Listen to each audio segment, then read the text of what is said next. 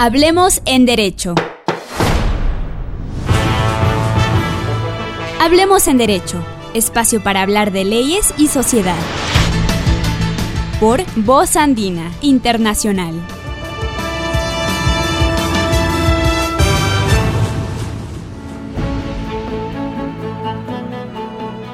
Hola, ¿qué tal amigas, amigos eh, de Voz Andina Internacional? Estamos compartiendo con ustedes en este su programa favorito Hablemos en Derecho. Hoy con un invitado súper especial estaremos pues compartiendo un tema también súper importantísimo. Estaremos hablando de los 50 años de la CAN, de la Comunidad Andina de Naciones. Estamos con el doctor César Montaño Galarza, él es rector de la Universidad Andina Simón Bolívar en Ecuador. Así es que vamos a darle la bienvenida. Doctor, qué gusto tenerlo acá. Bienvenido. Muy buenas tardes, un gusto estar con ustedes a través de Voz Andina Internacional en este programa tan interesante que surge de iniciativa de nuestros estudiantes de esta casa de estudios de posgrado. La idea es conversar, por lo tanto, sobre un proceso de integración que ya es histórico en nuestra región a la orden. Esperamos poder compartir ideas y pensamientos interesantes sobre esta problemática. Hablemos un poquito sobre lo que fue la CAN en sus orígenes. ¿Cómo nace? ¿Quién es aquella persona que dice, me parece que sería una buena idea que, los países andinos eh, nos unamos eh, para una integración? ¿Quién dice, quién sale con esa idea? Bueno, em, no, me parece a mí que lo primero que debemos colocar sobre la mesa es el hecho de que en la época en que se gesta el proyecto de integración andina, en el año 69, eh, obviamente ya en Europa occidental se estaba viviendo momentos eh, nuevos después de la Segunda Guerra Mundial que dieron lugar a que varios pensadores como Schumann, Jean Monnet en Europa eh, puedan impulsar una serie de, digamos, propuestas que decantaron en la firma de los acuerdos que inicialmente construyeron la base de lo que ahora es la Unión Europea. Allá en los años 50 surge esto de la Comunidad Económica del Carbón y del Acero, la Comunidad de la Energía Atómica y la Comunidad Económica Europea, que es, como digo, la base, los cimientos de lo que hoy es la Unión Europea. Es decir, esos aires del proceso integrador europeo de los años 50 del siglo pasado en Europa llegaron también a América Latina. Y en ese momento histórico nuestras sociedades pues eh, tomaron muy bien, digamos, esas ideas, eh, esos pensamientos que venían eh, de Europa en la perspectiva de aplicar también a lo mejor hacia un proyecto que nos pueda unir, que nos pueda acercar más a las diferentes geografías de la región andina. En ese sentido es que se trabaja inicialmente a fines de los años 60, sobre todo con algunas figuras políticas identificadas con la integración, por un lado, y otras figuras que son más, digamos, de carácter técnico. En nuestro país yo creo que hay que situar eh, dos nombres muy interesantes. Germánico Salgado, por ejemplo, el padre de la integración desde el pensamiento económico en nuestro contexto, un, un personaje, digamos, muy destacado en la materia, que estuvo desde mm, los primeros pasos que se dieron en la integración andina con el Pacto Andino en los años 69, un economista muy destacado que pensó en términos de lo económico, en términos del intercambio comercial, la integración entre nuestros pueblos. Eh, profesor además de esta casa de estudios. Y también en el ámbito político y jurídico, figuras como, por ejemplo, el doctor Julio César Trujillo, fue de las primeras personas que reflexionaron desde el derecho sobre eh, el derecho de la integración precisamente cuando recién eh, estaba en ciernes esto que ahora se llama comunidad andina que se originó, como digo, en el año 69 como el Pacto Andino, con la firma un 26 de mayo del año 69 del eh, Acuerdo de Integración Subregional Andino, que así se llama, pero que se le conoce normalmente como Acuerdo de Cartagena. Así que justamente en, en pocos días, en este mismo mes de mayo, el día 26, se celebran los 50 años desde que se pone lo que podríamos llamarle la primera piedra de la integración andina. Primero es una, una faceta eh, que ha sido identificada con el Pacto Andino y a raíz del Protocolo de Trujillo del año 1996, donde se le cambia de nombre al de Comunidad Andina, con un cambio también en las normas fundantes, concretamente en el Acuerdo de Cartagena, y con la creación del Sistema Andino de Integración en esa misma época, con el Protocolo de Trujillo. Así que podríamos situar un poco de esa manera el origen de la integración andina. Podríamos decir también que se trataba de una época en la cual los países, sobre todo, querían allanar el camino para que los intercambios comerciales se, den de manera más fluida en nuestra región, para que podamos ser más fuertes respecto al resto del mundo cuando tenemos que posicionarnos en una negociación, sobre todo comercial, de intercambios, de eh, manejo, por ejemplo, de los capitales a nivel internacional. Era la época en la cual eh, se pensaba pues que América Latina tenía que fortalecerse a lo interno, y hay tesis, por ejemplo, de Raúl Previch o tesis de la CEPAL de esa época que estaban en ebullición. La idea también viene acompañada de esto de la integración andina, de construir una base comercial que en su momento se fundó a través de la ALALC, del área latinoamericana de libre comercio, actualmente ALADI, Asociación Latinoamericana de Integración. Digamos, sobre la LALC, que es el primer tratado de los años 60 del siglo pasado, es que se edifica luego el Acuerdo de Cartagena que da nacimiento al Pacto Andino de esa época. Entonces, es como decir, la mesa que sostiene a la final los procesos de integración posteriores al año 60 en América Latina es la de la ALALC, que ahora se llama ALADI, eh, sobre la cual se edifican el resto de procesos posteriores. Entonces podemos decir que en este caso la CAN se viene influenciada pues de los procesos de integración que se vinieron llevando en Europa, en la Europa de la posguerra. ¿Qué, podemos resaltar de la comunidad andina de naciones ya en estos procesos? Ya una vez que se toma esa decisión de, conformarse de alguna manera como una institución que tiene el propósito ¿no? de vincular a las naciones de una manera internacional, ¿cuáles son los propósitos de la comunidad andina? Iniciemos por lo, primero que estás planteando, ¿no? Eh, ¿Qué es lo destacable de esa construcción del proceso de integración? Que muy tempranamente acá en la región vimos eh, como una buena opción para nuestros países esto de integrarnos. Eh, ¿Qué significa integrarnos? Necesariamente poner en común algunos intereses. Poner en común algunos intereses. Ejercer algunas parcelas de la soberanía de manera común también. ¿no?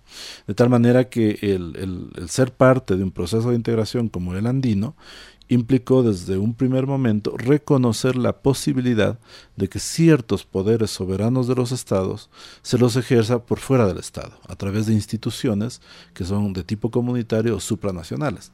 Es decir, muy tempranamente nosotros empezamos a ver como un ejemplo y como un modelo, un prototipo a reproducir acá en la región, lo que ya se estaba construyendo en la Europa occidental, porque allá también empiezan a construir instituciones, eh, muy prontamente en, Europa en los años 50 ya cuentan con un tribunal de justicia de las comunidades europeas que esa época se conformaron, esta de la energía atómica, el carbón y del acero y la económica europea, y acá también eh, tomamos muy en cuenta aquello, porque empezamos a construir instituciones, eh, incluso algunas de ellas dotadas de un poder para regular, para emanar normas jurídicas que están por sobre las normas de los estados, sobre las normas de rango de ley de los estados. De tal manera que la nota, además de supranacionalidad, la acogimos muy tempranamente. Y a lo mejor esto de, haber evocado eh, muy pronto la experiencia europea, con la creación de instituciones por fuera de los estados, lo que hace a la Organización Internacional de Integración, en esa época Pacto Andino, ahora Comunidad Andina, y haber acogido ese modelo institucional junto con los poderes de esas instituciones, sobre todo en la posibilidad de que adopten normas jurídicas que tienen un valor por encima de las leyes nacionales, a lo mejor eh, aquello implicó, eh, digamos, dar un paso apresurado porque no estábamos necesariamente, creo yo, preparados para sustentar tremenda organización supranacional, tremenda institucionalidad, además con unos contenidos jurídicos y una demanda de empuje político muy fuertes que eh, en Europa, al menos en esa época, ya se podía verificar, ya se podía constatar. Acá me parece que mm, eh, ello a lo mejor jugó en contra eh, para que no podamos pues ir en un ritmo mucho más eficiente, más dinámico a lo mejor y más acelerado y más atractivo para que se sumen además más países al proceso de integración. Fíjense que nace lo que es ahora la Unión Europea con los países del Benelux, con los que participaron en esas comunidades europeas iniciales, comunidades de, la, lo que eran las comunidades europeas, nace em, con seis países y, y, ahora la Unión Europea convoca, entrelaza y, y, tiene, digamos, marchando un mismo ritmo prácticamente a 28 países. Esto de haberse consolidado en términos de, de, ampliación, como se llama técnicamente, cuando se van sumando más países al proceso, no lo hemos verificado acá. Acá el pacto andino surge con los países iniciales, cinco países, inclusive estaba Chile inicialmente, luego Chile por desacuerdos de orden político y desacuerdos respecto a unas normas de manejo de capitales que se adoptaron a nivel andino con la decisión 24, muy rápidamente a inicios de los años 70, Chile decide retirarse del pacto andino de esa época y luego eh, ingresa a Venezuela. Entonces, eh, al día de hoy, si damos un salto de los años 70 del siglo pasado al día de hoy, en el caso de lo que era el Pacto Andino, ahora Comunidad Andina, vemos que nació con cinco países, se redujo a cuatro, volvió a, a, convocar a cinco países, luego Venezuela sale en el 2006 por decisión de Chávez, y actualmente la comunidad andina está conformada otra vez por cuatro países, de tal manera que no hemos tenido la pos posibilidad de consolidarnos en este ámbito de ampliación, no hemos podido convocar a más países para fortalecer el proceso de integración, lo que sí ha pasado en Europa. Entonces, esto de nuevo nos lleva a preguntarnos, tal vez muy tempranamente nos adelantamos en tener mucha institucionalidad, mucho ordenamiento jurídico, pero eh, la voluntad política de los países no estaba tan sintonizada por lo tanto, pusimos, digamos, la casa primero y luego la decisión para irla armando y construyendo.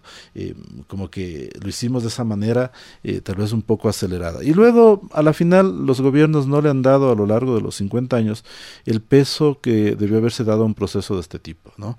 Y yo creo que todavía hay que mm, esperar de algunos gobiernos ese impulso decidido a la integración andina. Más bien vemos que en los últimos años nos hemos decantado por operar en nuevos procesos, caso de UNASUR, el caso de ALBA, recientemente la iniciativa de PROSUR, la iniciativa de la Alianza del Pacífico, la CELAC. Y mientras tanto, al proceso andino de integración lo hemos detenido un poco. Yo creo que es un momento, eh, este de los 50 años de la comunidad andina o de la integración andina, muy bueno para volver a pensar y a lo mejor volver a lanzar el proceso de integración pensado ya en otro momento, en un momento eh, que, que, implica que el contexto ha cambiado, que la realidad de nuestros países ha cambiado. Fíjense que cuando eh, se gestaba lo que es ahora la comunidad andina, todavía estaba vigente, por ejemplo, el conflicto bélico entre Ecuador y Perú. Todavía eh, la violencia en Colombia desde los años 80 y un poco antes eh, no ha logrado sofocarse del, del, todo, sino en los últimos años es como que se atenúa un poco esa conflictividad. O sea, los países hemos tenido todavía problemas nacionales muy pesados, muy complejos. A lo mejor eso ha hecho que, que las decisiones políticas se enfoquen en resolver el día a día de cada país y no necesariamente en seguir construyendo esto de la integración andina que realmente me parece tiene que ser el camino que tenemos que seguir recorriendo porque solos no jugamos en el contexto global con ningún peso significativo. Eh, en grupos sí podemos hacerlo, podemos conseguir mejores condiciones en todos los ámbitos si nos unimos con una clara identificación de intereses para potenciarlos en conjunto. Sería entonces podremos decir que son los problemas internos de los, de los países, de los estados, los que no han permitido que se consolide una, una verdadera mancomunidad andina. O también puede decirse la falta de voluntad política o la falta de mirar un solo horizonte entre todos los países de la comunidad andina. Alguna vez yo he dicho que mm, si alguien tiene que mm, asumir la factura de lo que yo a ratos eh, me veo tentado a llamarle de la no integración, es a, a, gobiernos que no se han identificado plenamente con la idea de integrarnos, ¿no? que por un lado han manejado un discurso eh, político muy permanente además en las asambleas de presidentes, en las cumbres internacionales pro integración, pero que en la práctica eh, han dejado de lado ese discurso. O que amenazan con retirarse también, ¿no? Claro, entonces además tienes el hecho de que algunos gobiernos por un lado, eh, tienen muy presente el discurso de la integración y por otro lado, cuando tienen que cumplir los compromisos que implica integrarse, eh, como no conviene en términos unilaterales a un determinado país, a lo mejor hasta amenazan con dejar el proceso de integración. Entonces, me parece que eh, buena parte del peso de la responsabilidad por la no integración la, lo tienen que, que cargar, obviamente, ciertos gobiernos que no se han identificado plenamente con ello. En segundo lugar, a mí me parece que la clase empresarial también tiene un rol muy importante respecto a identificarnos o no con los procesos de integración. Eh, si tenemos, por ejemplo, una clase y un sector empresarial que espera todavía mucho de los estados en términos de proteccionismo, estamos viendo que se trata de un sector empresarial que no apuesta a, la apertura, no apuesta a la competitividad y siempre va a estar reclamando o esperando al menos que el Estado le proteja. Por lo tanto, si nos manejamos en una visión muy provinciana, muy cerrada, muy autocentrada en nuestros propios intereses, muchas veces temporales, circunstanciales, no podemos hablar de un proceso de integración que por naturaleza tiene que ser abierto respecto a los otros socios del proceso y respecto al resto del mundo. Eh, yo creo que mm, otra parte, digamos, de la factura de la no integración podríamos pasarla a algunos sectores que no han querido decididamente identificarse con ello. En tercer lugar, la política de integración me parece a mí que hay que trabajarla de otra manera. Mm, por lo siguiente, si uno pregunta ahora a los ciudadanos, ¿qué recibe usted de la integración? ¿Por qué hay que integrarse? ¿Qué beneficios le da la integración andina o cualquier eh, otro proceso de integración? Muy posiblemente los ciudadanos le digan, bueno, no conozco el tema, no tengo mayor información o no recibo beneficios si es que tienen algo de información. Me parece que hay que potenciar el proceso ahora llegando cada vez más a los ciudadanos. Es decir, tiene que construirse una integración que primero cuente con base social. Es decir, la gente, los pueblos de los países que se están integrando tienen que saber de qué hablamos cuando hablamos de integración. Tienen que saber qué beneficios pueden recibir cuando hablamos de integración. Y además tienen que opinar y ser escuchados cuando hay que dar los grandes pasos en materia de integración. Eso lo entendieron muy tempranamente en Europa. En Europa para dar los pasos de profundización del proceso, para llegar a donde han llegado, eh, se ha tenido que em, quitar la venda, mucha gente allá de los ojos, mucha gente se ha quitado la venda de los ojos y se han tenido que dar cuenta de que si no se construye la integración con los pueblos, preguntando a los pueblos en, en, plebiscitos, en consultas sobre los grandes temas del proceso, eso no avanza. Es decir, fíjense que puede llegar un momento en el cual hasta la voluntad política identificada, claramente expresada, podría ser insuficiente si no contamos con base social. Entonces hay que democratizar la integración, hay que decir en serio por qué nos conviene integrarnos y en qué sentido le puede beneficiar a, las personas.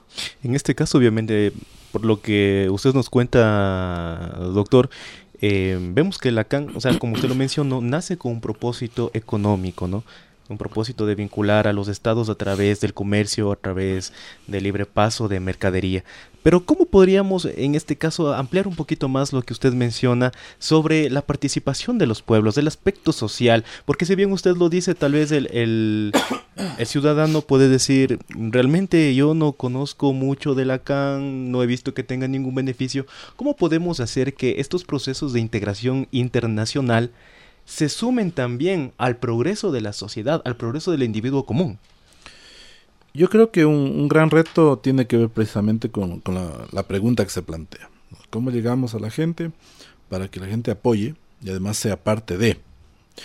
Em, a mí me parece que la política pública en materia de integración, en primer lugar, tiene que ser una política pública que garantice participación ciudadana, para que los ciudadanos sepan por qué sería bueno integrarnos o por qué a lo mejor no sería bueno integrarnos. En, en, Europa, como digo, lo entendieron hace algunos años. Un ejemplo de ello se da a través de eh, el fortalecimiento de la participación de los ciudadanos a nivel europeo, en el caso en el cual eligen a los parlamentarios europeos que eh, legislan o adoptan las normas más importantes del proceso de integración europeo. Son cerca de 800 europarlamentarios que se organizan eh, por circunscripciones territoriales y por facciones políticas que reproducen a la final el reparto, digamos, de las fuerzas políticas en los 28 Estados miembros. Entonces, es como elevar a otro nivel eh, la representación parlamentaria nacional a una representación parlamentaria supranacional. Con eh, un órgano como el Parlamento Europeo, eh, dotado de verdaderas competencias para legislar en los ámbitos que tenga competencia. ¿Cuáles? Los que los estados les determinen en los tratados de la integración. Entonces, con ello, el ciudadano elige directamente en las urnas a sus representantes ante el Parlamento Europeo. Y ese Parlamento Europeo se organiza con, estos representantes de, de, los habitantes de los países miembros, debate las soluciones y adopta normativa. Hay materias en las cuales opera un mecanismo que ellos le llaman de codecisión, en el cual los parlamentarios codeciden los temas más eh, delicados de la integración europea, por ejemplo, con representantes de los gobiernos o directamente con los gobernantes. De tal manera que eh, el ámbito, digamos, democrático que se experimenta a nivel estatal, nacional, de alguna manera ha dado un salto al espacio supranacional, porque es el pueblo a través de los representantes, por una parte, y por otra parte los gobernantes que también a su vez son elegidos democráticamente en cada país miembro en la integración andina no hemos eh, hecho, digamos, mayor cosa en ese sentido. Eh, el poder está bastante, digamos, claro en manos de los uh, gobiernos, de los ejecutivos a nivel andino. Eh, sabemos el Parlamento andino no tiene competencias para legislar, no emite actos vinculantes, y, pese a que se logró en un momento determinado que los pueblos de los países miembros de la comunidad andina elijamos directa, inmediatamente y secretamente en las urnas a los parlamentarios andinos, ellos, el momento en que tienen que desempeñar su función, pues no tienen poderes realmente vinculantes.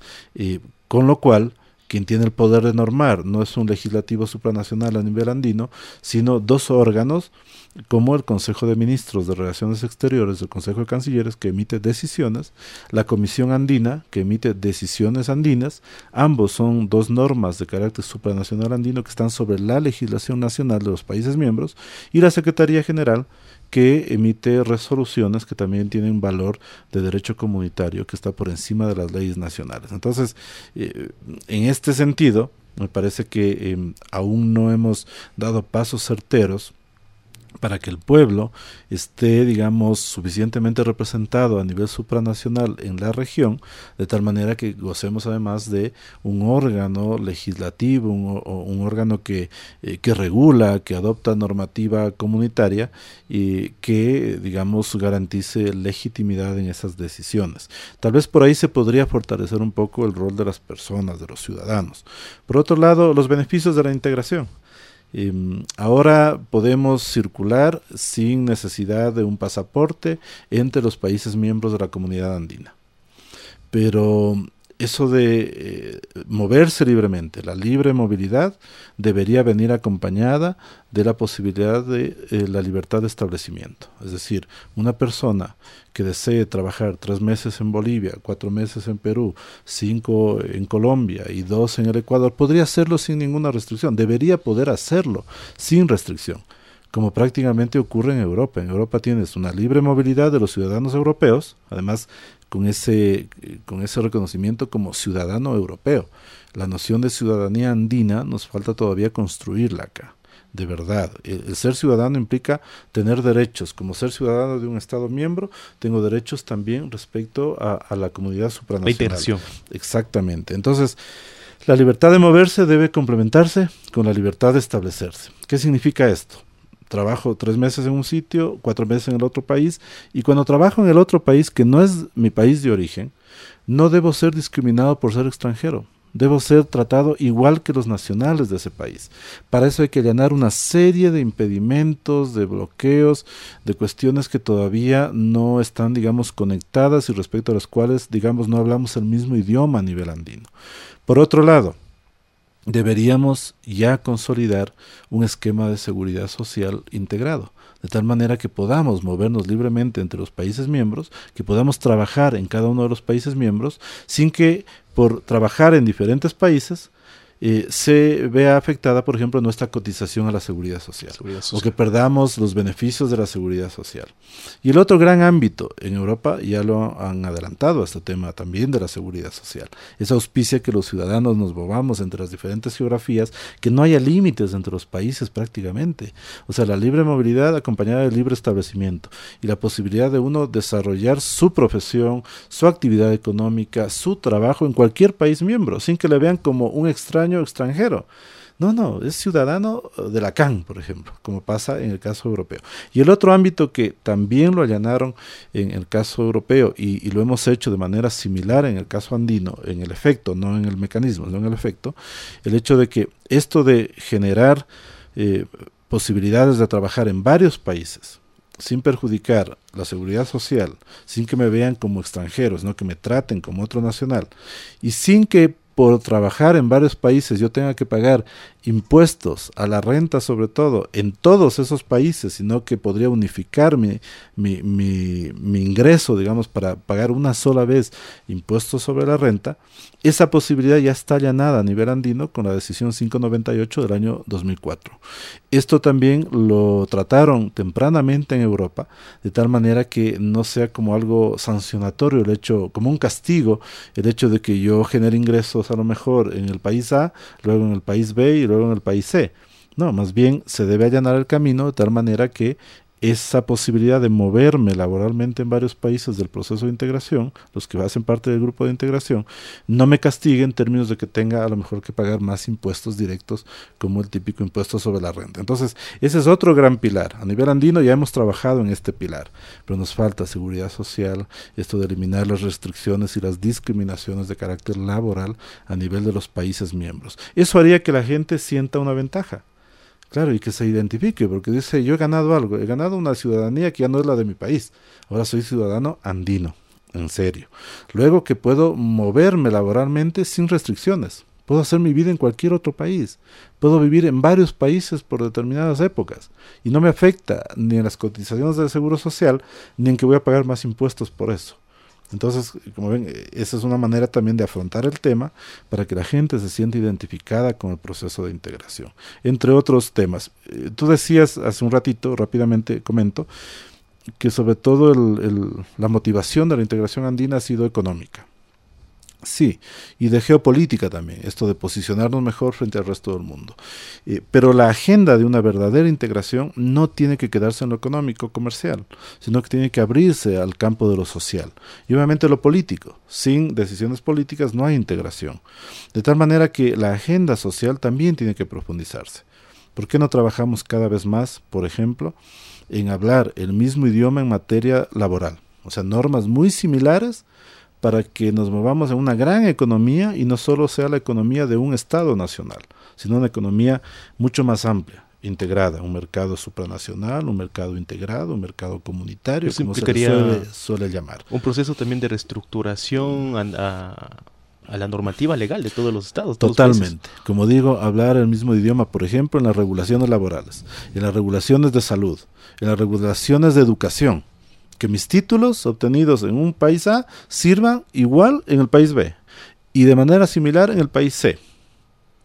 Entonces esto implica conectar legislaciones, armonizar ámbitos de las leyes y adicionalmente también em, hablar el mismo idioma en políticas públicas, es decir, una mayor eh, concreción y coordinación de política pública a nivel supranacional para que luego se aplique a nivel de los países miembros. Así es, eh, vamos a ir a un corte y enseguida regresamos con más de esta muy amena charla conversando sobre los 50 años de la CAN. Volvemos.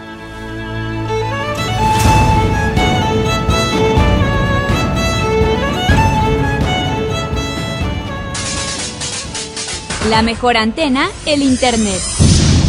Voz Andina, Internacional. Internacional.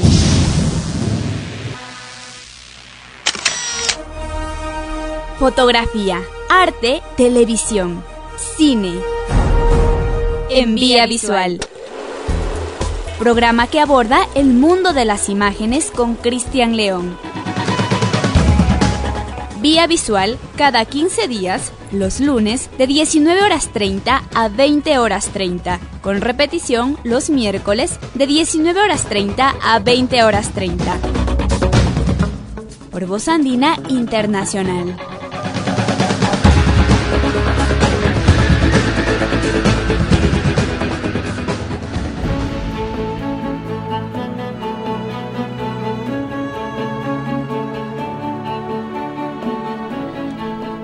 Usted está escuchando el programa favorito de Voz Andina Internacional, Hablemos en Derecho. Nos encontramos con el doctor César Montaño, él es rector de la Universidad Andina en Ecuador. Estamos conversando un tema súper importantísimo, aprovechando que pues se viene ya eh, los 50 años de Lacan, así es que estamos conversando sobre qué es, cómo funciona, quién está detrás de esto. Vamos a conversar, a seguir pues eh, sosteniendo este diálogo ameno con el doctor César Montaño.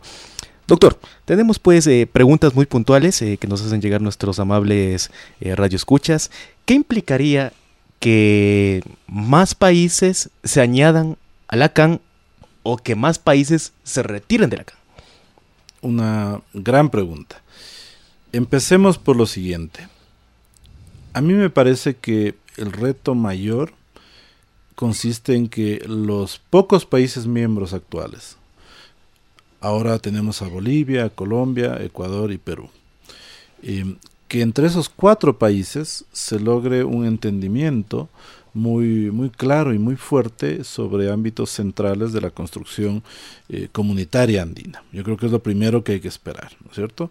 Una vez que mm, logremos consolidar aquello en un gran mercado, eh, integrado, sin barreras, eh, en normativa que esté armonizada en varios campos, de tal manera que se auspicie, digamos, esto de consolidar esa gran base económica entre los países miembros, esto puede volverse atractivo de tal manera que otros países pueden desear ser parte de. Eso ha pasado en Europa. Alguien decía alguna vez en una clase en una universidad española, decía, y lo que se creó en los años 50 fue funcionando y, se vio que eh, dio buenos resultados. Por lo tanto, el resto se fue sumando y vieron que funcionaba y se siguieron sumando más. ¿no? es, es muy interesante y muy sencillo ese mensaje. Es decir, si logramos consolidarnos entre los cuatro países miembros que ahora estamos, sería muy interesante ver que a lo mejor se forma una especie de, de gancho, un llamador, para que otros países también se sumen al proceso. ¿Qué implicaría esto? Que cada país que entra, porque esa es una condición la que voy a decir para ingresar a un proceso de integración, entra de inicio aceptando todo lo que ya se ha podido adelantar entre los países que forman parte del grupo. Es decir, quien entra, quien se suma, eh, quien ingresa, digamos, al, al club, eh, tiene que acatar las normas del grupo. ¿sí? De tal manera que eh, me parece a mí que hay que hacer a la CAN atractiva para que otros países ingresen. ¿Qué es lo que ahora mismo se, se viene pensando en algunos círculos y espacios eh, de política, incluso a nivel regional? Que luego de que Venezuela pase, digamos, este, este mal momento, que vuelva a un esquema democrático, eh, Venezuela muy posiblemente vea como algo positivo para el país reintegrarse a la CAN lo cual sería fundamental. La salida de Venezuela por decisión de Chávez en el año 2006 por un desacuerdo que tuvo con Perú y Colombia cuando negociaban los acuerdos de libre comercio con, la potencia del norte, con Estados Unidos, hizo que Venezuela abandone el grupo, lo cual implicó un golpe fuerte al proceso andino de integración. Es decir, sería genial que mm, pasado este momento difícil de Venezuela, vuelva Venezuela a la CAN. Otro elemento, Chile siempre ha estado, digamos, muy atento a lo que se ha venido construyendo a nivel andino. Chile es Estado miembro asociado de la comunidad andina. Eso quiere decir que participa de ciertos mecanismos del acuerdo, pero no es miembro pleno. Digamos que está con un pie en la CAN y con un pie fuera de la CAN. Lo ideal sería eh, tratar de construir una, una coincidencia y un escenario político eh, y también económico que atraiga a la economía chilena y, al gobierno chileno, de tal manera que pueda a lo mejor considerarse la posibilidad de que Chile también vuelva, porque como decíamos, cuando se funda el Pacto Andino, Chile fue uno de los países que inicialmente formó parte del Pacto Andino y luego se retiró porque tenían una visión diferente respecto al manejo de eh, las regulaciones sobre los capitales. Entonces, lo que tenemos que esperar es que se logre entre los países eh, fortalecer el proceso para que se sumen otros países, que vean que integrarse puede resultar importante e interesante, no solo para la economía nacional, sino para los individuos, para las empresas latinoamericanas. Y fíjense que cuando se crea UNASUR ya por el año 2012, se crea eh, a través de un tratado. Se firma un tratado que dice que se va a construir UNASUR sobre la base de los más importantes avances del Mercosur y de la comunidad andina. Eso no ocurrió, nada de ello ocurrió, no, no se dio. Es decir, Mercosur se veía como un proceso al que iban a decantar CAN y Mercosur. Pero como digo, esto no se concretó por diferentes motivos. Y, y UNASUR, tal como se la plantea eh, con el Tratado de Creación, y tal vez por eso es que ha fracasado, eh, realmente implicaba respecto a la comunidad andina un retroceso. Es decir, la CAN hubiese confluido a UNASUR con Mercosur, pero en realidad hubiese retrocedido en términos de modelo de integración, porque la comunidad andina sigue siendo hasta ahora el proceso de integración integral más importante y más consolidado a nivel subregional, a nivel sudamericano. Es el más avanzado porque tiene además esa nota de supranacionalidad, de lo comunitario, tiene una institucionalidad que funciona por fuera de los estados, una Secretaría General, un Tribunal de Justicia, lo que no lo tiene en Mercosur, ni ningún otro proceso de la región. En ese sentido me parece a mí que si confluíamos en esas condiciones del Tratado de UNASUR a la UNASUR, hubiese sido realmente el abandono de una dinámica supranacional comunitaria de la comunidad andina por una dinámica más intergubernamental que implicaría, hubiese implicado un retroceso de nuestro modelo de integración andino. Mercosur no hubiese tenido mayor problema porque Mercosur tiene una lógica bastante más intergubernamental antes que de orden supranacional o comunitario. Entonces me parece a mí que eh, el panorama está así ahora en Sudamérica. Luego las otras iniciativas que no entran al esquema de integración, es decir, Alianza del Pacífico para mí no cumple los presupuestos para llamarse un proceso de integración. Es una asociación es una, es una alianza, por eso se llama alianza, no es un proceso de integración, es una alianza que implica ponerse de acuerdo en otros temas, pero no necesariamente confluir con intereses comunes hacia objetivos profundos, de largo aliento. La integración se construye por décadas, por eso vamos 50 años, por eso la Unión Europea ya ha trasuntado 70 años prácticamente. Entonces, no se puede hacer de la noche a la mañana. Prosur tiene otra dinámica, tiene otra naturaleza, es otra cosa. Tampoco podemos calificarle como un proceso de integración supranacional el único proceso de ese tipo en Sudamérica es la comunidad andina. Y creo que es hora de volver a ver esta realidad, repensar la integración andina y relanzarla. Es el momento de hacerlo. En este caso, pues si bien eh, más países, más estados se pueden sumar a, la comunidad de naciones, ¿qué nos conviene más? ¿Sentar la base, hacernos fuertes con los países, con los estados que ya se encuentran dentro o nos favorece también tener más gente, más países que estén involucrados. Porque si no hemos logrado concretar decisiones que vayan hacia un mismo horizonte con cuatro o cinco países que han sido en este momento cuatro, ¿qué nos da la seguridad de que mientras más países se añadan a este proceso podamos tener las decisiones adecuadas y más que todo caminemos un mismo sendero? Lo que daría seguridad en este sentido es que los pocos países miembros actuales, que son cuatro, em, tengan grandes coincidencias. Si logramos construir dos o tres pilares que sean innegociables y que no sea posible dejarlos de lado por parte de los países miembros, créame que la integración podría florecer. Así lo hicieron en Europa. Después de la Segunda Guerra Mundial, se juntan alrededor de esta problemática del tema de energía atómica, carbón y acero y lo económico. Tres pilares sustanciales que funcionaron como, como elementos que atraían, digamos, el interés de varios países. Lo de fondo que se persiguió en, los inicios de la integración europea era garantizar que nunca más en Europa vuelva a darse una conflagración bélica entre archienemigos históricos, como los casos de, de Reino Unido, Francia, Alemania, Italia también. Es decir, tenían ellos que ver por dónde los países europeos podían tener tantos intereses de tal manera que se entrelacen tanto esas iniciativas y objetivos comunes que nunca más vuelvan a enfrentarse bélicamente. Y lo lograron, es decir, lo pensaron adecuadamente. Este rato es impensable un enfrentamiento bélico, eh, guerrerista, a lo mejor entre Alemania y Francia. Ya no, porque está tan, tan apretado el tejido económico y social que ya no es posible ya no es posible. A nivel andino, yo creo que todavía falta discutir eso. O sea, ¿qué pilares son los que los ponemos como irrenunciables? Para consolidarnos, para que se sumen otros países miembros. Con lo cual, obviamente, ganaría en potencia la integración andina, que ojalá pudiese ser en algún momento suramericana, con muchos millones de personas, para que podamos mucho, pesar mucho más en el contexto mundial para defender mucho más nuestros derechos, nuestra condición, eh, en cualquier ámbito en el que nos desenvolvamos. Me parece que el reto va por allí.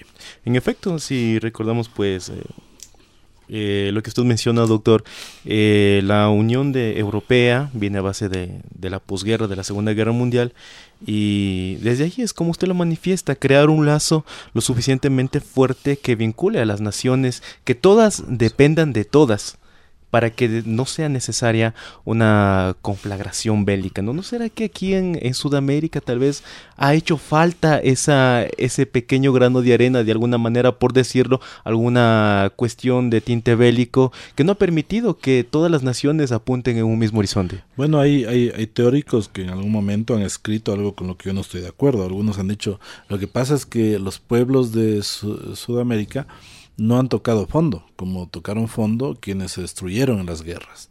No han tocado fondo y por lo tanto no, no se despiertan con la necesidad de ponerse de acuerdo en algo. ¿no? Pero sí creo que hay que decir que nos ha faltado creatividad, porque hemos visto mucho otro modelo y no hemos visto un modelo apropiado a nuestra realidad, eh, en primer lugar. En segundo lugar, a mí me parece que eh, todavía hay un reto muy fuerte. No hemos podido hasta ahora hacer que varias, varios gobiernos con diferentes tendencias políticas e ideológicas pongan sobre la mesa los temas innegociables para la integración y otros que los pueden manejar de manera unilateral o con una lógica más intergubernamental. Y, fíjese, además, en este segundo punto vamos viendo cómo eh, se sobreideologizó inclusive la política exterior en algunos países, sobre todo estos que últimamente se adscribieron a esta línea del socialismo del siglo XXI, lo cual a, la final lo que ha hecho es llevarnos, me parece a mí, si no es a nos ha llevado a un estancamiento, a un retroceso en materia de integración en Sudamérica, pese a que Hoy se habla mucho más que antes de integración. Hoy las constituciones más recientes, como la de Bolivia, Venezuela, Ecuador, tienen sendos capítulos sobre integración y sobre relaciones internacionales como nunca antes en la historia. Ahora mismo se habla mucho más de integración, consta la integración en los planes nacionales, consta la integración en los planes de política exterior, y es cuando menos en la historia, creo yo, hemos consolidado en materia de integración. Más bien me parece que hay una suerte de estancamiento, una suerte hasta de retroceso en algunos ámbitos. Esto tiene que ver con otro elemento en un congreso en el que participé en Roma hace un par de años que me invitaron a dar una conferencia, querían saber en, el contexto del debate aduanero mundial cómo estamos en la integración en Sudamérica. Y yo les decía, bueno, estamos a la final bastante estancados, hemos ensayado en varios esquemas, no hemos consolidado a fondo ninguno de ellos, eh, lo cual hace ver que, que a lo mejor hay que tener una mirada pesimista de la integración en Sudamérica. Y, con algunos colegas, luego de algunas discusiones, a la final concluimos que sí puede decirse que con pesimismo vemos el proceso ahora, pero también hay que rescatar otro elemento, que sea como sea la integración, sigue estando presente en el ideario político, constitucional y social en nuestros países. Es decir, la integración está más viva que nunca porque hemos sido más bien muy, muy eh, digamos, creativos, hemos creado más procesos, aunque no los consolidamos, pero la integración, digamos, sigue estando a la, orden del día. ¿Cuál es el reto fundamental este momento? Identificar nuestros modelos de desarrollo económico y social con los intereses que podríamos poner en juego en materia de integración. Ese es un, gran reto, un gran problema, es una tarea todavía por cumplir. Usted puede tener ahora un gobierno en el país A de una tendencia claramente liberal y conservadora y un país B con una política, una línea de gobierno y de política mucho más, em, digamos, inclinada a la izquierda y en otro caso a lo mejor en una, en una posición política de centro, clarísima. bueno, son varias líneas políticas como es normal que las, las pueden tener los gobiernos, pero eso no, no, debería bloquear la posibilidad de ponerse de acuerdo en los grandes temas. Es decir, en estos temas sí vamos a fondo en la integración y los otros vamos viendo de acuerdo a cómo vengan las cosas, cómo se den las circunstancias, cómo se vaya dando, digamos, la, la voluntad política y sobre todo las condiciones para seguir sumando. Europa se construyó así. Cuando se, se generaba la idea de la integración europea, se apostaba por una de las siguientes dos vías. La primera era una propuesta que decía creemos de una vez de entrada la Federación Europea al modo de una federación como la norteamericana, como el caso de México, como el caso de Brasil. Es decir, de una sola vez los países dejaban de lado su individualidad soberana y se sometían al, caso de, construir una federación con una constitución federal. Eran luego estados federados, parte de una federación. Eh, es decir, era la vía, digamos, corta y directa para integrarse. Y el otro camino era la integración funcionalista por medio de la teoría funcionalista. ¿Qué significa esto? Ir creando las condiciones que sean necesarias según cómo se va dando la voluntad política, las necesidades y los contextos. Europa eligió esta segunda vía. Por eso va 70 años en el proceso, porque si no hubiese creado la, la, Federación Europea en el año 52 o en el año 50. ¿no? Eligió la otra vía, el funcionalismo.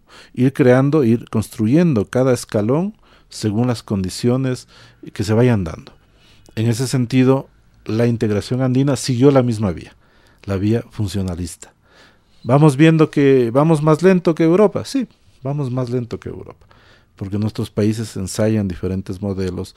Además, porque hay un peso específico, obviamente, en Sudamérica del Brasil.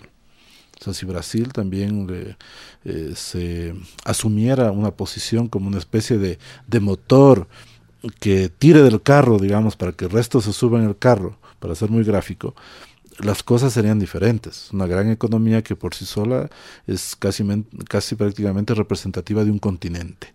Eh, si Brasil, con un gran líder, tomara la cabeza, sería importante. Y con esto digo otra cosa. O sea, faltan países que se identifiquen plenamente con el proceso de integración y faltan líderes que lleven adelante esa idea de integración, como hubo en Europa, con Schuman, con Jean Monnet y otros más que pusieron sobre la mesa la propuesta y convencieron a los gobiernos. En América Latina, a lo mejor hay que calificarlo como un intento interesante el que hizo Chávez, secundado por otros gobernantes. Pero ya vimos cómo terminó aquello, porque se contaminó ideológicamente y por otros elementos. Entonces tenemos que esperar a lo mejor en América Latina que surjan nuevos liderazgos en materia de integración y a que determinados gobiernos se identifiquen con esas ideas de integración. Tal vez estamos abocados a ello, tal vez no haya otro camino. Hablemos un poquito, doctor, de los que son eh, al momento los más grandes retos que afronta Lacan. ¿Cuál es el más grande reto, la más grande barrera que le impide a Lacan tomar ya una posición fortalecida y ser un referente a nivel mundial? A mí me parece que uno de los retos fundamentales tiene que ver con definir eh, los pilares de un esquema nuevo que refresque, que reinvente la integración andina. Porque yo podría apostar que los intereses que los países, que los gobiernos tuvieron cuando firmaron el Acuerdo de Cartagena inicial en el año 69, ya no son los mismos si este rato les convocáramos a firmar un nuevo Acuerdo de Cartagena. Es decir, hay que reinventar y repensar la integración porque el entorno, los condicionantes, los elementos presentes en el año 1969 no son los presentes 50 años después. Tenemos que, creo, hacer un ejercicio autocrítico para poner sobre la mesa lo central. Segundo lugar, dejar, digamos, esta orientación ideológica, política de un gobierno de turno y pensar en políticas de Estado en materia de integración. Sucede que en nuestros países muchas veces cada gobierno quiere reinaugurar prácticamente todas las políticas de, Estado, con lo cual se vuelven políticas de gobierno, no tienen permanencia en el tiempo. La política de integración latinoamericana o sudamericana o al menos andina debería ser una política permanente, una política de Estado. No importa qué gobierno llegue al poder en cualquiera de los países miembros, no importa el signo político o el credo político que abrace ese gobierno, pero esa política de Estado es de Estado y por lo tanto hay que respetarla y hay que profundizarla. Me parece que ese es otro gran reto. Un tercer reto, el hecho de que tenemos que buscar coincidencias entre los modelos de desarrollo económico y social que esperan nuestros pueblos y los objetivos de la integración. Me parece que allí hay que hacer una, tarea todavía importante, eh, esforzada, hay que tener mucha información para ello. Es decir, qué es lo que nuestros pueblos esperan del Estado Nacional eh, como tal y, y en un contexto de integración, de tal manera que lo que se haga a nivel supranacional fortalezca lo que se hace a nivel nacional lo que significa cada vez más acercarnos en términos de políticas públicas y acercarnos en términos de regulaciones. Y tal vez un último elemento que es muy, digamos, eh, paupérrimo en nuestros países, el poco respeto que puede haber a, a la institucionalidad y a las normas. Es decir, si los gobiernos se identifican con una estructura institucional de integración, es para respetarla y si se identifican con la idea de que exista esa estructura que pueda regular incluso por encima de los parlamentos nacionales, pues tendrán que respetar las normas que se gestan en esa estructura supranacional. Y luego, si toleran lo uno, las instituciones por fuera del Estado, supranacionales, y las normas que estos emanan, también deberían respetar plenamente al órgano que administra justicia a nivel supranacional y que va a sancionar o llamar la atención cuando los países incumplen los compromisos que ellos mismos eh, asumieron antes, es decir, una corte supranacional del grupo. Si están dispuestos a ello, podemos profundizar en la integración.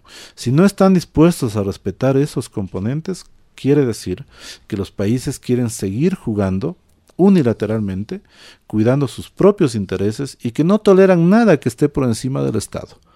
Por lo tanto, hablamos de gobiernos que recentran la soberanía en el Estado nacional y que quieren seguir jugando unilateralmente en este gran partido que juegan las naciones a nivel mundial. En la arena internacional estarían, eh, digamos, participando solos nuestros países y no en grupo. Y yo creo que en todos los espacios de la vida, si jugamos y trabajamos en equipo, podemos llegar a mejores resultados que jugar solos. Así es, doctor. Eh, vamos a una segunda pausa y enseguida volvemos con la última parte de esta charla, hablando sobre los 50 años de la Comunidad Andina de Naciones. Volvemos.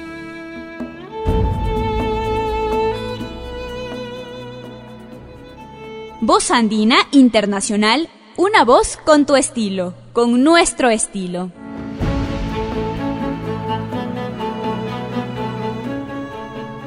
Estamos de vuelta, amigas, amigos. Usted está escuchando Hablemos en Derecho, su programa favorito de Voz Andina Internacional. Estamos conversando con el doctor César Montaño, él es rector de la Universidad Andina Ecuador. Estábamos conversando pues eh, sobre los procesos de integración de la comunidad andina y pues cosas que hay que trabajar, cosas que hay que seguir fortaleciendo. Tenemos preguntas de nuestros amables eh, radioescuchas, doctor. Em, ¿Cuáles son las grandes ambiciones que la comunidad andina busca un aspecto social, tal vez un aspecto político y desde el aspecto gubernamental? Muy buena pregunta. Yo creo que lo que se aspira desde lo social es generar las condiciones de mm, una mejora en términos del mm, desarrollo de las personas.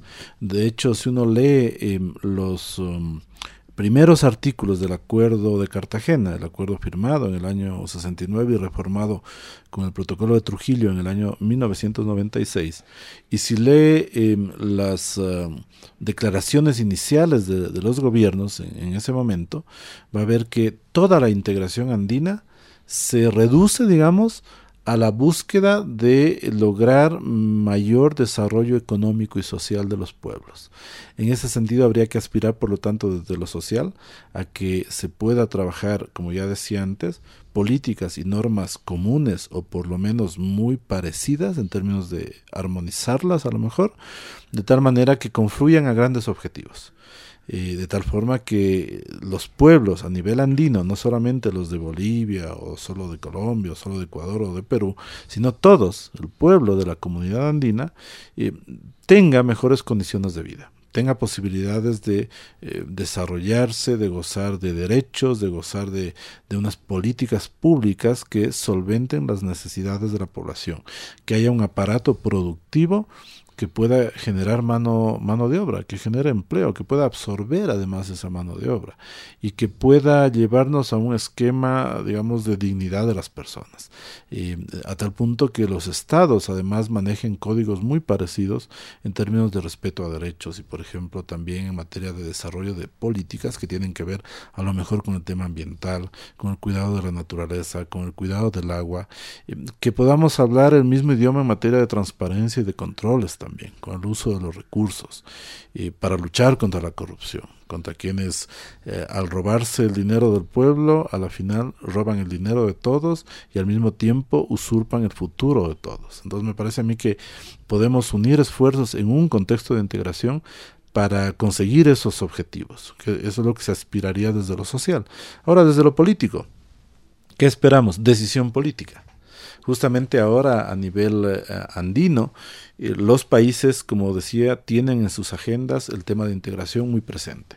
Mm, eh, por suerte, actualmente hay un secretario general de la comunidad andina muy, muy identificado con el proceso de integración, muy deseoso de aportar para fortalecer el sistema andino de integración y la propia comunidad andina. Hay que esperar, por lo tanto, una respuesta también de los gobiernos, una respuesta de las instituciones en general, por ejemplo, las universidades, una respuesta absolutamente positiva del sector productivo. El sector productivo también tiene que arrimar el hombro y poner, digamos, invertir, eh, generar eh, salidas para fortalecerse en términos de competitividad frente al resto del mundo. Eh, tiene que ponerse de acuerdo, además, para que no, no compitamos entre nosotros, sino que para que sumemos esfuerzos y seamos más fuertes en lo que somos buenos para hacer frente al resto del mundo. Entonces, un proceso de integración convoca a gobiernos, a los políticos que están en el poder, convoca a los pueblos, convoca a la empresa, a quienes son agentes en el mercado, todos se involucran.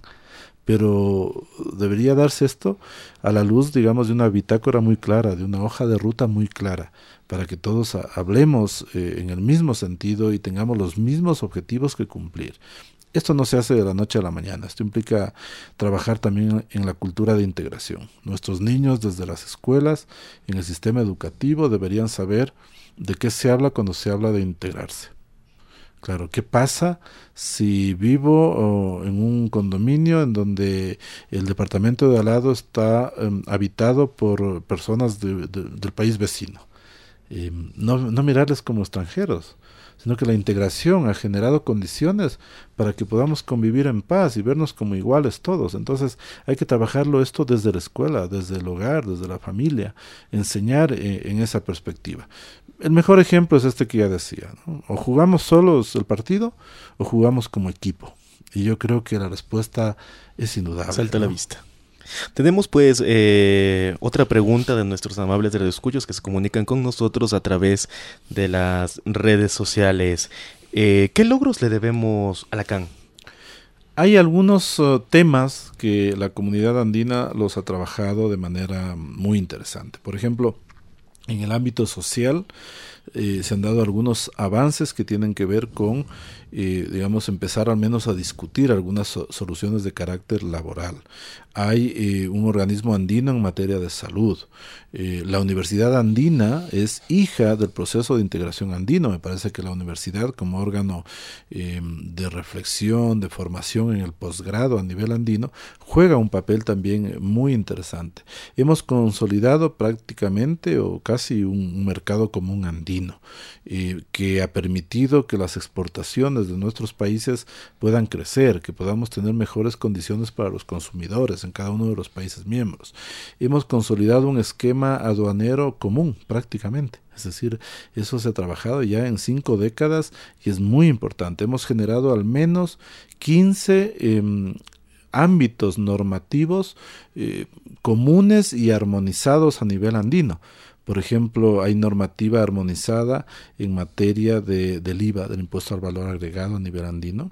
Tenemos unas decisiones que tienen que ver con la tributación de impuesto a la renta a nivel andino que se aplican. Hay normas que tienen que ver con telecomunicaciones, muy importantes. Hay normas que tienen que ver con los gobiernos locales también. Hay normas sobre energía normas, como decía, de carácter laboral, hay normativa muy importante en materia de inversiones también a nivel subregional andino, hay al menos 20 ámbitos regulados desde el ámbito supranacional y al cual tienen que sujetarse las regulaciones nacionales. Eh, esto es bastante desconocido, lamentablemente, entonces me parece a mí que eh, es justamente esto que digo un síntoma en el sentido de que esas instituciones y esas iniciativas de la integración andina no llegan todavía a la gente, a nuestro pueblo. Y así podría enumerar varios otros ámbitos, por ejemplo, uno importantísimo el del transporte a nivel andino, transporte por carretera, transporte por aire, eh, muy importante también que se ha avanzado gracias a normativa comunitaria, normativa sobre franjas de precios, sobre normas de origen, de mercaderías también, es decir, hay una, una base normativa y de políticas que, funcionan. ¿Por qué algunos países no han dejado la CAN? Porque sería desastroso para sus mercados también, para sus sistemas económicos. Entonces la CAN ha permitido un crecimiento exponencial eh, en varios ámbitos y eso me parece que da muestras de que la integración puede dar muchísimo más, o sea, ha dado bastante a los países. No ha sido valorada en su verdadera dimensión, eso también me parece que es importante señalar. No se ha apreciado en su, su verdadera dimensión sus bondades. Y, obviamente en el momento actual requiere esto repensarse y potenciarse otra vez. En efecto, parece que estamos llegando ya a la parte final, eh, pues de Hablemos en Derecho, pero no sin antes dejar pasar una pregunta súper importantísima que es, doctor, ¿cómo usted le ve a Lacan en un futuro próximo? Yo soy una persona pro integración. Siempre me he identificado con ello. Trabajo en esta universidad ya más de 20 años, un organismo de la integración andina, y enseño e investigo sobre ello más de 15 años. Y yo soy un convencido de que tenemos que seguir trabajando por la integración. Y yo veo a la CAN fortalecida en el mediano plazo si es que nuevos países o más países se suman al proceso.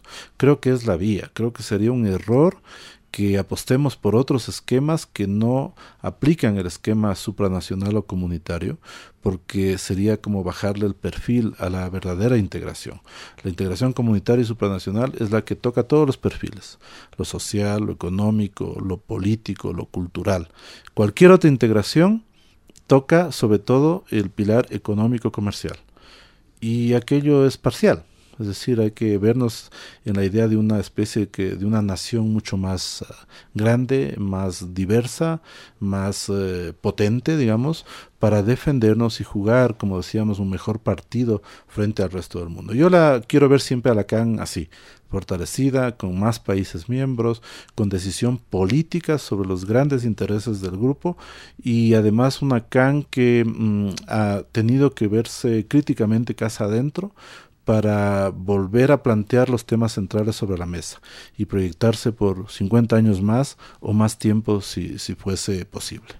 Es así, la, la CAN, la comunidad andina, pues eh, se proyecta a ser ese organismo ¿no? que, que una, que una a los países que tienen varias cosas en común, el idioma, las tradiciones, la cultura, que busca ser pues una sola y gran nación.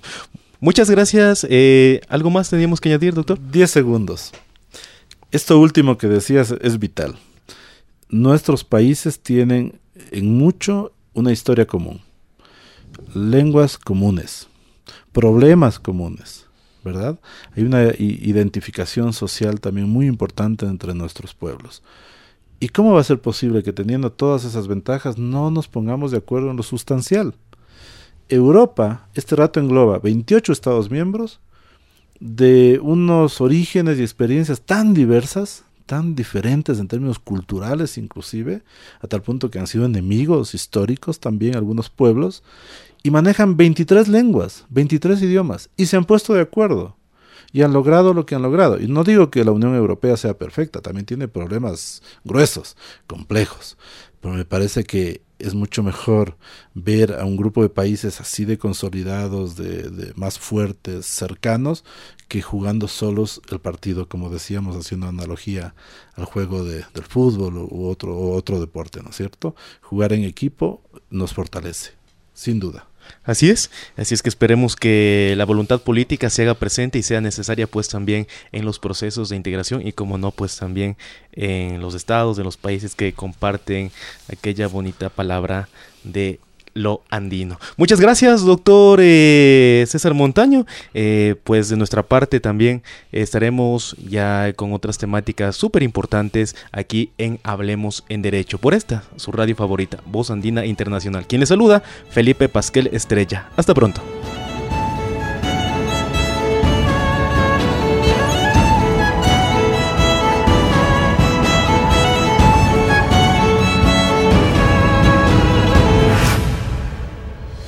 Hablemos en Derecho. Hablemos en Derecho. Espacio para hablar de leyes y sociedad. Por Radio Voz Andina Internacional. Hasta la próxima emisión.